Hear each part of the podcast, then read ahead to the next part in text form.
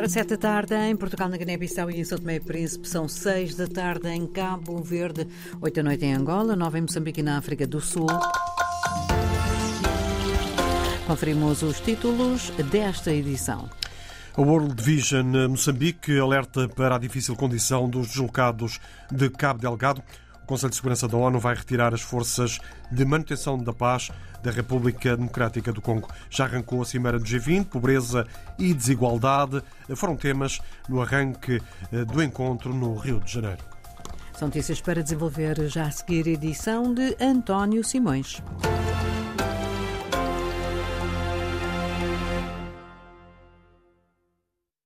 A World Vision Moçambique alerta para a difícil condição dos deslocados de Cabo Delgado que, procuram, hum, que procuraram refúgio na vizinha eh, província de Nampula. Mais de 33 mil pessoas estão refugiadas no distrito de Herati, em que a vila de Namapa acolhe o maior número de eh, deslocados. A World Vision inicia amanhã uma eh, ação de emergência junto dos deslocados no norte de Nampula, ação que acontece após uma avaliação das necessidades no terreno que Ângelo Pontes gestor de assuntos humanitários da organização, eh, já enumerou para a RDP África.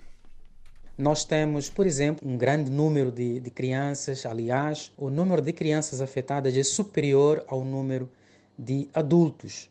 Portanto, temos muitas crianças afetadas e isso então faz com que eh, surjam necessidades tanto na área de proteção à criança, pelo facto também de haver crianças em extrema necessidade, porque separadas dos seus pais, mas também temos crianças que abandonaram as aulas, abandonaram a escola e, e tiveram que então se deslocar. Mas as necessidades não param por aí, nós ah, notamos que há necessidade na área de alimentos, segurança alimentar e meios de subsistência, há necessidades na área de saúde, temos também aqui a registrar necessidades na área de nutrição. Portanto, as pessoas afetadas locaram-se praticamente sem nada e, e, no local onde se encontram tem uma, uma série de necessidades que têm que ser cobertas, necessidades básicas destas populações, populações afetadas.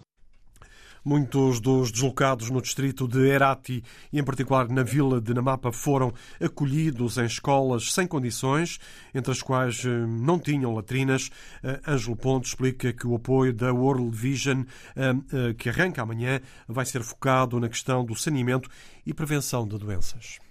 Nós iniciaremos com intervenções no setor de água e saneamento, faremos a, a distribuição de de certeza que é usado para o tratamento da água. Faremos a distribuição de kits de dignidade para raparigas e mulheres e levaremos a cabo também a construção de latrinas. Portanto, temos as nossas equipas no terreno e prontas para realizar uma série de atividades que incluirão também sensibilizações a nível dos locais onde estão os aglomerados, por forma que possamos também assegurar a, a promoção de práticas de higiene e saneamento entre as pessoas afetadas. Além destas áreas, a World Vision eh, vai também apoiar os deslocados no distrito de Herati, em Nampula, em Nampula, eh, através da doação de alimentos e bens. Nós estamos já a mobilizar recursos a partir de outras províncias, onde temos armazenados o, o, o nosso estoque por forma que possamos apoiar as famílias, as famílias afetadas com itens, por exemplo, o kit ah, de cozinha, o, kit de abrigo e por aí adiante. Portanto, os próximos, os próximos dias também servirão para nós nos planificarmos e nos organizarmos para a, ah, prestarmos uma assistência, digamos assim, um pouco mais robusta a, a estas populações afetadas pelo conflito.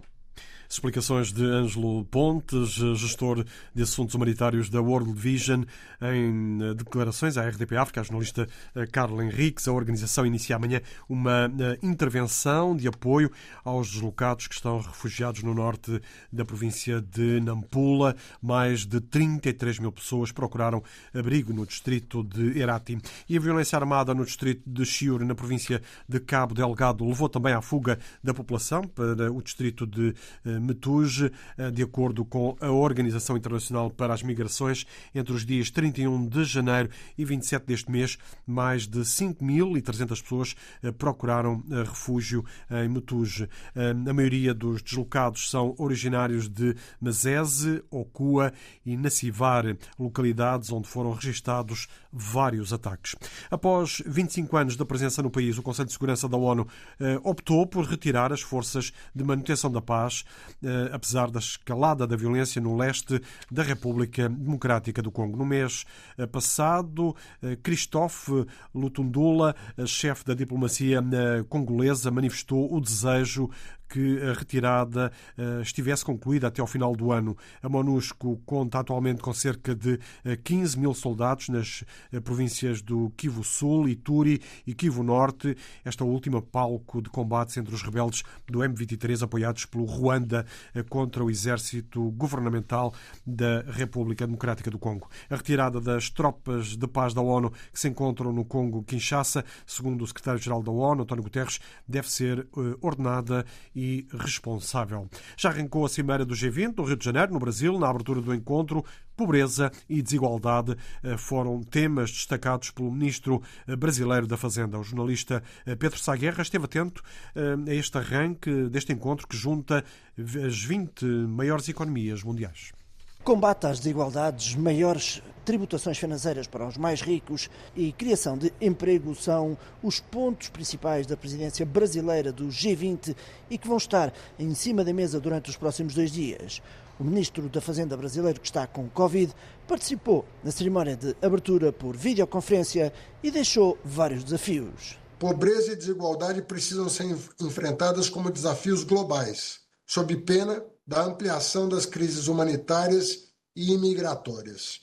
Essa é a razão de ser das duas forças-tarefa propostas pelo presidente Lula para o G20 em 2024: a Aliança Global contra a Fome e a Pobreza e a mobilização global contra a mudança do clima, para criar um mundo justo e um planeta sustentável. Os países que compõem o G20 representam 85% de toda a economia mundial. Países que vão estar reunidos hoje e amanhã.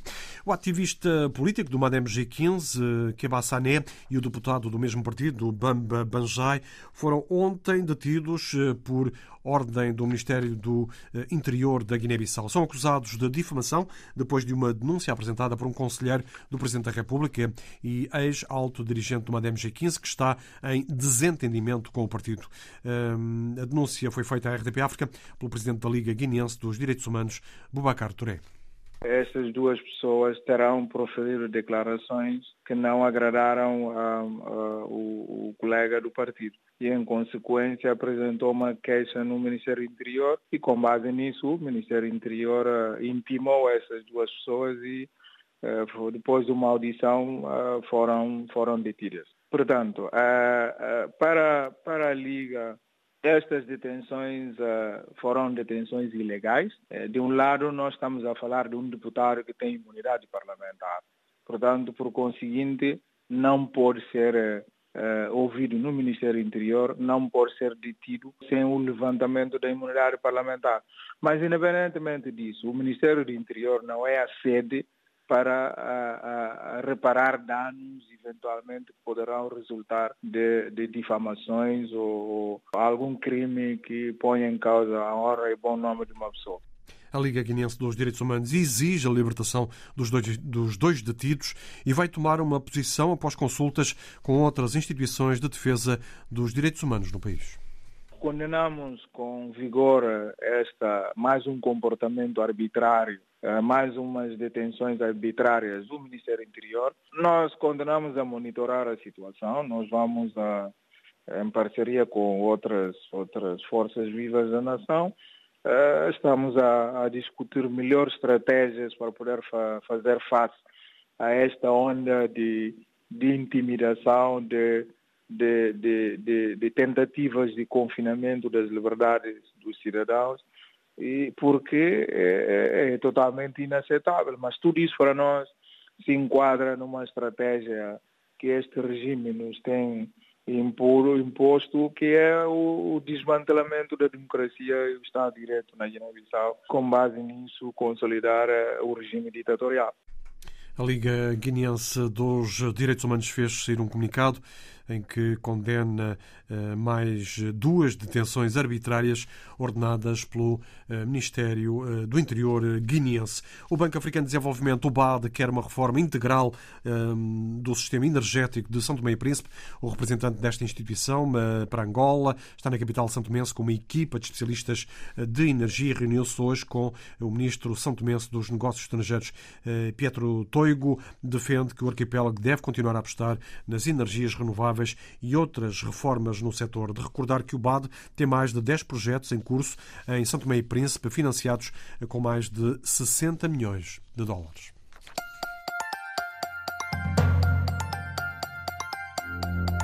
Foram as notícias desta quarta-feira, edição das 7 da tarde na RDP África com António Simões.